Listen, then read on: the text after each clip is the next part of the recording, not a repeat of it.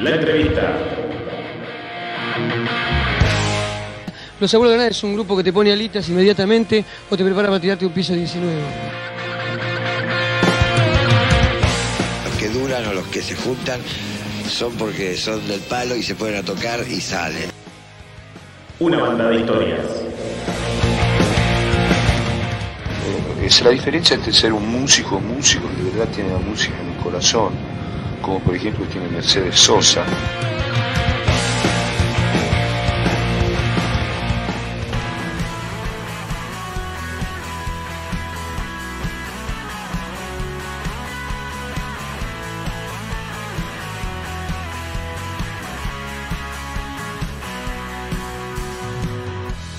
Vives navegando solo preguntándote por qué. Explotamos abril. Hoy, 15 de abril de este año 2021, no es 2020, es 2021. Presentamos en Polos Opuestos a una gran banda, antes que nada una gran persona. Ustedes, a ver si lo digo bien. Verónica Roxek, voz de Ana Natal. Lo, lo dije. ¿Cómo estás? Perfecto. Ahí está, perfecto. Lo estoy practicando. Me estoy riendo porque se acaba de cortar la luz en mi casa. Uy, no, es una señal eso, es una señal. Es muy No, a sí, la Natal, hay- hay es muy. Espero que el 4G aguante. Ustedes me avisan cualquier cosa. Cualquier cosa, está todo grabado esto. Si aparece, aparece ahí, ahí apareció, ahí apareció. Se hizo la luz, ¿viste? Ahí está. No, no, es muy Ara Natal, chicos. Cada vez que Ara Natal tiene que hacer algo, o diluvia, o, o algo sucede, porque no, no podemos vivir en normalidad. Mira, perfecto. Ale, fíjate si cae agua en tu casa, de última las goteras, por ahí. Está todo techado. no se corte el wifi, todo perfecto. Todo perfecto. Antes que nada, es un gusto para nosotros tenerte. Creo que es primera vez, me parece que estás con nosotros en Polos Opuestos. Así que es un gustazo. Bueno, gracias por la invitación. ¿Cómo estás? Bien, bien, estoy bien, estoy acá hoy en mi casa, eh, atravesando estos tiempos extraños, adaptándonos como todos a, a volver a pasar la heavy, pero bueno, eh, esta vuelta es distinto porque uno ya sabe lo que viene, entonces como que la cabeza te traiciona un poco, ¿no? no es como, como la vez pasada que no sabías a qué te enfrentabas, entonces noto como, como que hay mucha mucha ansiedad alrededor y se hace un poco difícil, pero bueno, en general trato de ser positiva y de ir buscándole la vuelta para, para no enloquecer.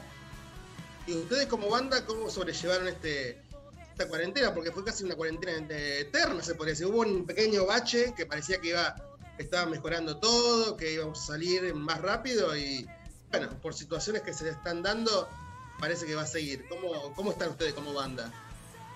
Nosotros quedamos parados en un principio porque, bueno, decidimos acompañar obviamente las medidas y no nos juntábamos.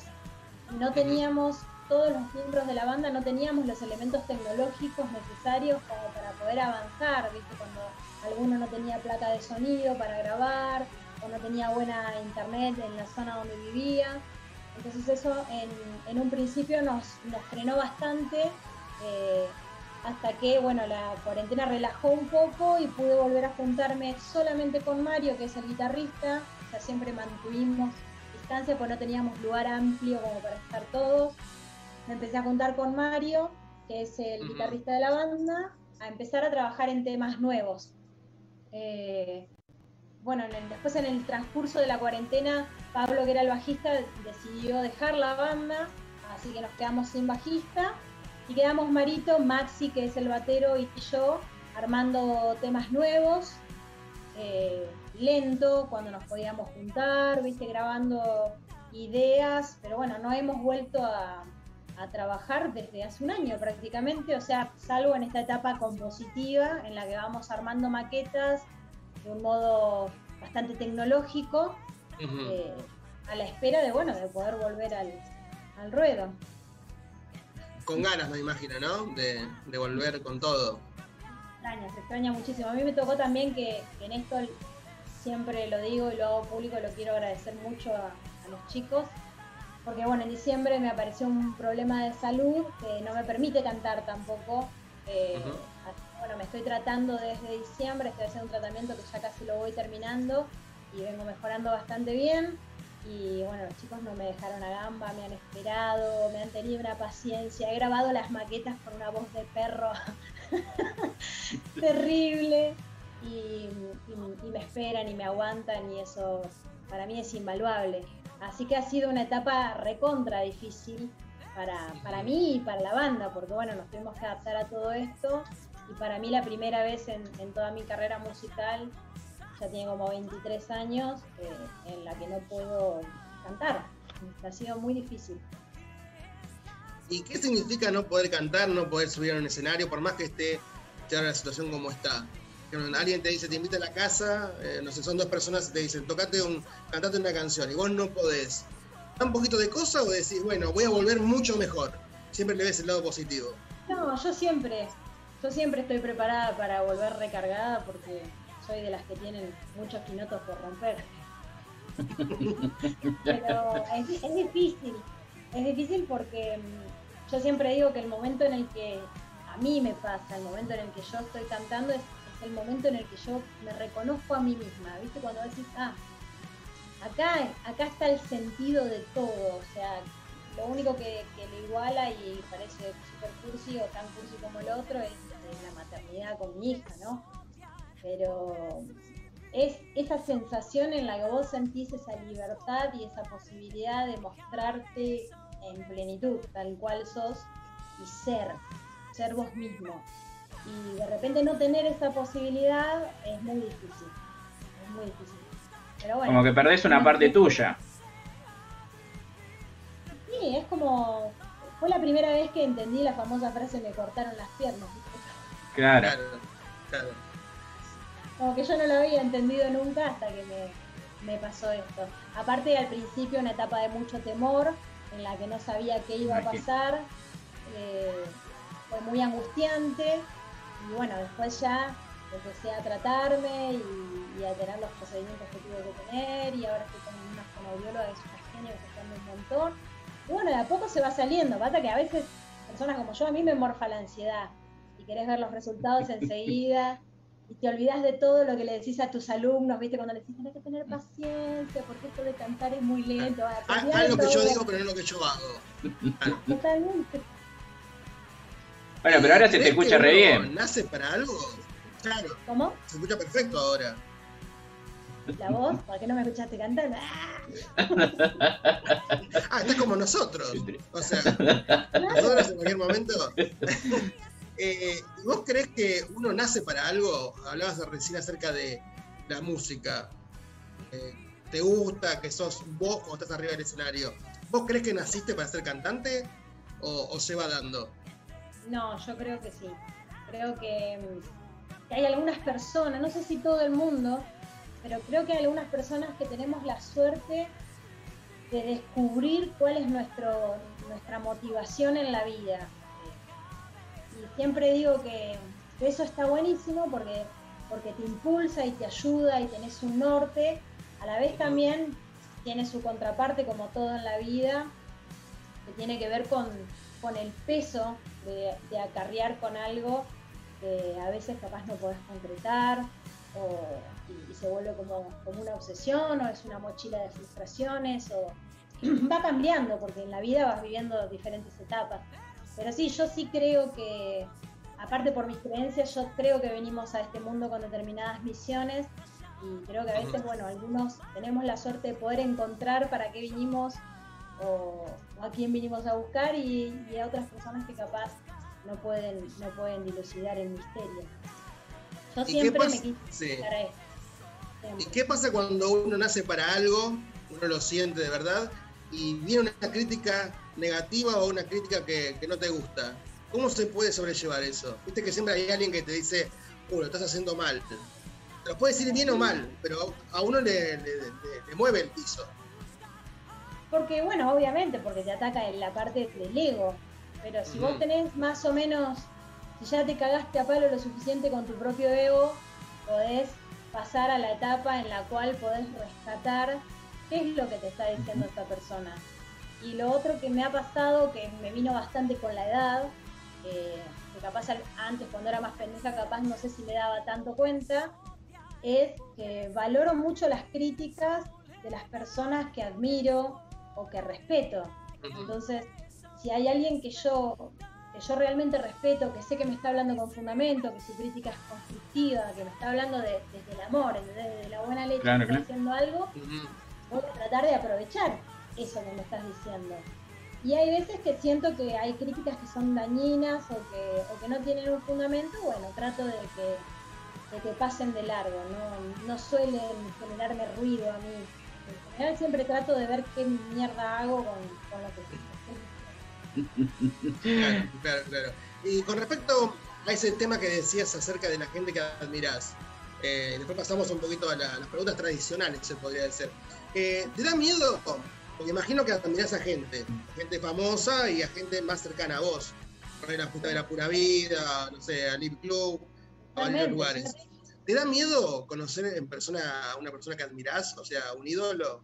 Hay gente que dice, no, bueno, que quede como ídolo. No quiero la cercanía. No, ¿Te da ese miedo o no? me lo apachurro todo, no. no. Por ahí, por ahí lindo. decís, no me gusta cómo es como, como persona, por ahí. Sí, bueno, en ese sentido se te puede automáticamente deja de ser admirable. Para mí es- eso es algo difícil porque cuando yo eh, admiro el arte de una persona, no puedo separar eh, lo que es como persona en sí. Entonces, si de repente me entero de determinadas cosas, es como que ya no puedo borrarlo de, de Claro. mi mente.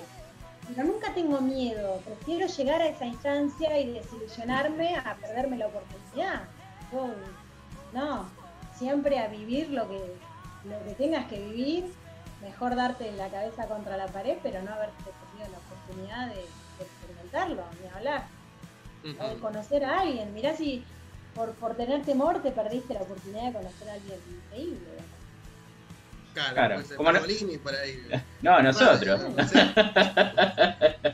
Claro, nosotros. ¿Quiénes, quiénes somos nosotros? Eh, ¿Qué te iba a decir? Son, Sí. ¿Quiénes son? son? Era- era- eran peores en persona que por la cámara, ¿viste, chicos? Eh, ¿Por qué el nombre? ¿Por qué el nombre de la banda? ¿Quién se lo puso? Eh, ¿Qué pasó ahí? Ara Natal se lo pusimos con Pablo, que bueno, era el bajista de la banda con quien yo inicio Ara Natal. En esas búsquedas, viste que te sentás y empezás a tirar cualquier banana y te salen los peores nombres del mundo, los mejores, los dejás pasar a todos. Y encontramos, empezamos a buscar palabras en latín y ahí encontramos que Ara significaba templo y Natal, bueno, que es el lugar de donde venís, o el lugar a donde naciste. Y en ese momento que estábamos juntos, a los dos nos unía mucho esto de, de ser fieles a, lo que somos, a nuestro entorno, somos muy familiares.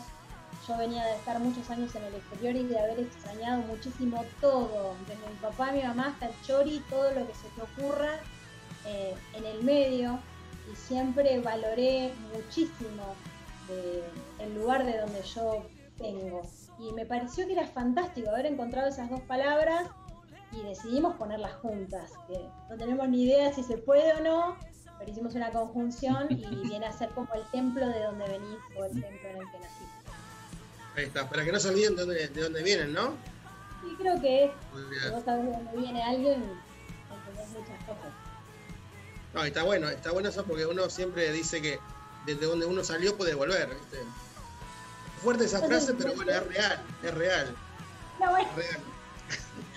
¿Y hubo otros nombres ahí en carpeta?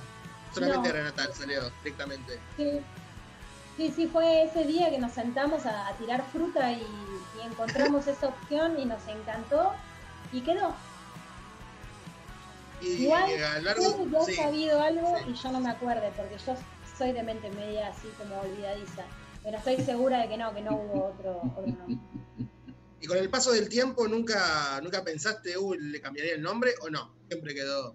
O se fue resignificando. No, Claro. a mí realmente me encanta el nombre.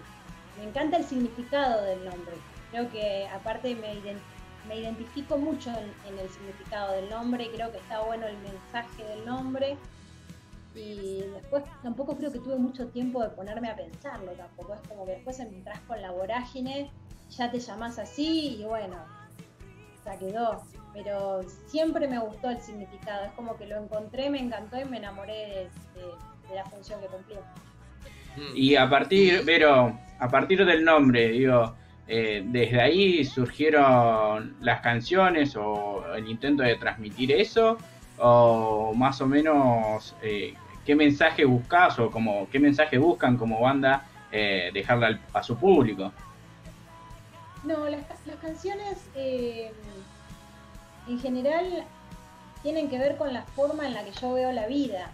Eh, son, son mensajes muy de, es lo mismo de lo que hablo con mis amigos, con mi hermana, eh, que es lo que trato de, de transmitir siempre hasta con las personas que no, que no conozco. ¿viste? Es como, para mí transmitir valores y, y transmitir esperanza es, es fundamental. Capaz que cuando era más pendeja buscaba otro tipo de letras o, o intentaba capaz no sonar tan cursi o- y hoy ya estoy más grande y estoy amigada con un montón de cosas y digo, no, yo quiero decir esto y quiero contar esto, quiero transmitir este mensaje porque estoy segura de que está por acá la posta y las canciones hablan de eso, hablan de, de amigarte con quien sos, habla de darte oportunidades, habla de animarte a patear el tablero y a empezar de cero. eh, hablan de, de todas esas cosas, de renacer, de, de- de que hay posibilidad de, que si te arrepentiste de determinadas cosas las des vuelta. eh, así que siempre trato de escribir sobre, sobre esas cosas que bueno, también terminan teniendo que ver con, con lo ara natal, con el lugar del. Claro, claro. ¿Y quién es Verónica Roxek? Yo te preguntara. Viene alguien de afuera y te dice, ¿quién es? ¿Quién es Verónica? ¿Cómo podrías resumirte? Yo que sé, soy. ¿Quién soy? Soy, bueno, soy cantante, soy madre y esposa. eh, Mm. Todavía me aguantan, gracias a Dios. eh, no, me, no me he sacado de la casa. Soy muy amiguera, muy familiera. Soy profe en la Facultad de Periodismo. Ah, mira. soy tengo una marca de, de ropa con mi hermana que es Star, que era donde diseñamos ropa para, para gente que le copa la música. Eh, pero creo que por sobre todo sí, soy una persona que le pone onda, ¿viste? que una persona que ha tenido que pasar por mucho y que viví mil vidas en una y todavía no me ha sido suficiente. Y yo creo que soy una glotona, digamos. mi marido siempre Está- está dice, muy bueno, está "No muy bueno". todas las vidas. Eh, ¿Te gustaría saber qué viene en la próxima vida o te gustaría que sea secreto? Me gustaría, no, creo que me- si pudiera me gustaría salir a buscar lo que yo quiera. No O sé. sea, obtener conocimiento de, conocimiento de algo, por lo menos. Sí, me gustaría llevarme todo el conocimiento de esta, para no No se puede, ¿no? No se puede, me parece. Claro, costó mucho llegar hasta acá para tener que empezar de cero. Es como que No, ahorrarías no. mucho tiempo, ¿viste? Llegas a otra vida y ya ahorrarías mucho. Bueno, no se puede. Sí, totalmente. Creo, creo, no sé, tampoco digo que no. Em, Me- capaz no, me gustaría probar una, una vida más serena, más tranquila. Capaz que te aburrís. Claro, Ahí. ¿Nos escuchás, Vero? me parece, Me parece que la perdimos a Vero. no, me parece que la perdimos. Eh, justo está interesante la parte de. Ahí está, ahí está, ahí. Has vuelto, has vuelto. ¿Volví? Sí, ahí está. que capaz en, en la próxima vida me gustaría una vida más sedentaria, no tan, no tan nómade como para ver qué se siente. Capaz que a los meses te aburrís, digo. y vuelve la nómade. No, probablemente, pero siempre te puedes ir a la mierda. El problema es cuando nunca te pudiste quedar. Claro. La vida a veces es tan simple y a veces tan compleja, ¿no? Es como que. O, o uno la hace compleja a veces, ¿viste? Y hay de todo, porque hay cosas que te exceden y, y hay cosas que uno las maneja de determinados modos que uno te puede decir, puta, esto puede haber hecho de otro modo. Bueno, eso te viene con el tiempo y, y con la experiencia. Entonces hay cosas que no las puedes cambiar. O sea, tenés que ver qué haces vos con eso. La pregunta sería: ¿arriesgarse siempre? No, Sí. siempre. Sí, de cabeza. Sí. Es preferible que, que te digan un no o algo que te bochen antes que no arriesgarte. Mira, es preferible que te pase cualquier cosa. O sea, estamos hablando, ¿no? De que te pasen cosas terribles, obviamente, ¿no? claro, claro. Claro, claro. Llego a ir con un psycho killer a nada, nada. No, hablando Claro, de experiencias de, de decir, bueno, estudiar algo, dedicarte a algo, conocer a alguien. Sí, totalmente. Yo, yo siempre digo que es preferible, a veces hablo a mis amigas y digo, no, si estar con tal o cual persona, cuánto va a durar, no importa. No importa lo que dure, no importa cómo sea el final, cómo sea el desenlace. Quédate con lo que viviste en el medio, quédate con las buenas experiencias, aprendé de lo que te pasó mal, pero recontra arriesgate, porque la satisfacción del alma de, haberte animado a hacer las cosas que querías o que necesitabas no tiene precio y te hace llegar a determinado punto de la vida con un, con un relax y con, un, con una sensación interna que es muy linda, que no tiene precio. Yo conozco Satisfacción, gente ¿no? con muchas cosas. Disfrutar esos pequeños-. Claro, disfrutar esos pequeños momentos que nos da la vida. Eh, ahí más o menos chusmeando, sé que también estuvieron grabando en Ramaphonic, ahí eh, también habrá sido un gran paso para ustedes. No, para mí fue increíble, para mí fue increíble, aparte ese, el disco de reprogramar que lo grabamos con Martín Zugarelli y con Lautaro de Luca, eh, para mí fue increíble porque fue un reencuentro con ellos después de muchos años y grabar en Romafoni fue una jornada hermosa, llena de amigos, nos reímos muchísimo, eh, fue, fue todo disfrute ese día y fue poner eh, en, en realidad lo que lo había soñado durante mucho tiempo. Fue, fue- fue alucinante. Sí, yo creo que hay que animarse a, a vivir. Yo no soy de los que piensan que tenés que vivir el presente sin pensar en el futuro, no, para nada. Pero sí soy de los que piensan que tenés que disfrutar a full lo que te toca en el momento que te toca. Claro. Y hablando de arriesgar, ustedes se arriesgaron con el CD. Está grabado entre marzo y septiembre del 2018, ¿correcto? Eh, ¿Cómo fue ese arriesgarse? porque teníamos ganas de, de arrancar la banda con un producto armado. Eh, teníamos ganas como de empezar al revés. Viste que generalmente vos empezás la banda y te vas haciendo conocer, vas juntando plata, vas grabando. Bueno, yo venía con, con este manojo de canciones y con esta idea, eh, con la gente con la que quería trabajar, conozco a los chicos con los que armo la banda, pasaron varios músicos en el medio hasta que terminó siendo la formación del disco. Y la idea nuestra siempre fue armar un producto. Nosotros, si bien a la banda la disfrutamos y todo, la pensamos mucho como un producto en sí. Entonces, eh, por eso grabamos el disco prácticamente antes. Creo que habíamos tocado una o dos veces nomás antes de grabar el disco. Mira, poquito, poquito. Sí, Acá, poquito. acá, esto, acá estoy viendo en la transmisión en vivo de YouTube, ¿vale? ¿Estás viendo vos? Acá hay comentarios, están comentando. Está full, está full. Están comentando preguntas con contenido. Está bueno esto, está bueno. Porque acá, por ejemplo, lo digo yo, lo dice usted, señor. Dígalo, dígalo usted que yo no lo Lo puedo abrir todavía. Axel Adrián pone saludos y después dice, una pregunta. ¿Ha sido influencia suya la gran banda Soda Stereo? Charlie García y Spinetta, ellos que son pilares del rock latinoamericano, a mi parecer, dice. ¿Es correcto esto? Sí, Soda, Soda sin duda. Eh, Charlie y Spinetta me parecen monstruos, gigantes. Pero yo soy muy rockera, rockera fuerte. O sea, vengo, vengo muy, quedé muy clavada al hard rock, chicos. Yo me quedé. Entonces, si bien es una música que aprecio y que valoro, quizás no es algo que vas a encontrar en mi celular. Eh, sinceramente, ¿viste? hay gente que me odia por lo que digo. Está bien, está bien, es la verdad, es la verdad, la sinceridad sobre todas las cosas. Está bien, está perfecto. Es como que la sonoridad de, de Soda Stereo, la modernidad del sonido y todo, eh, era algo que sí que, que me gustaba mucho. Pero no soy muy del rock nacional. Soy bastante internacional, esa es la, la posta.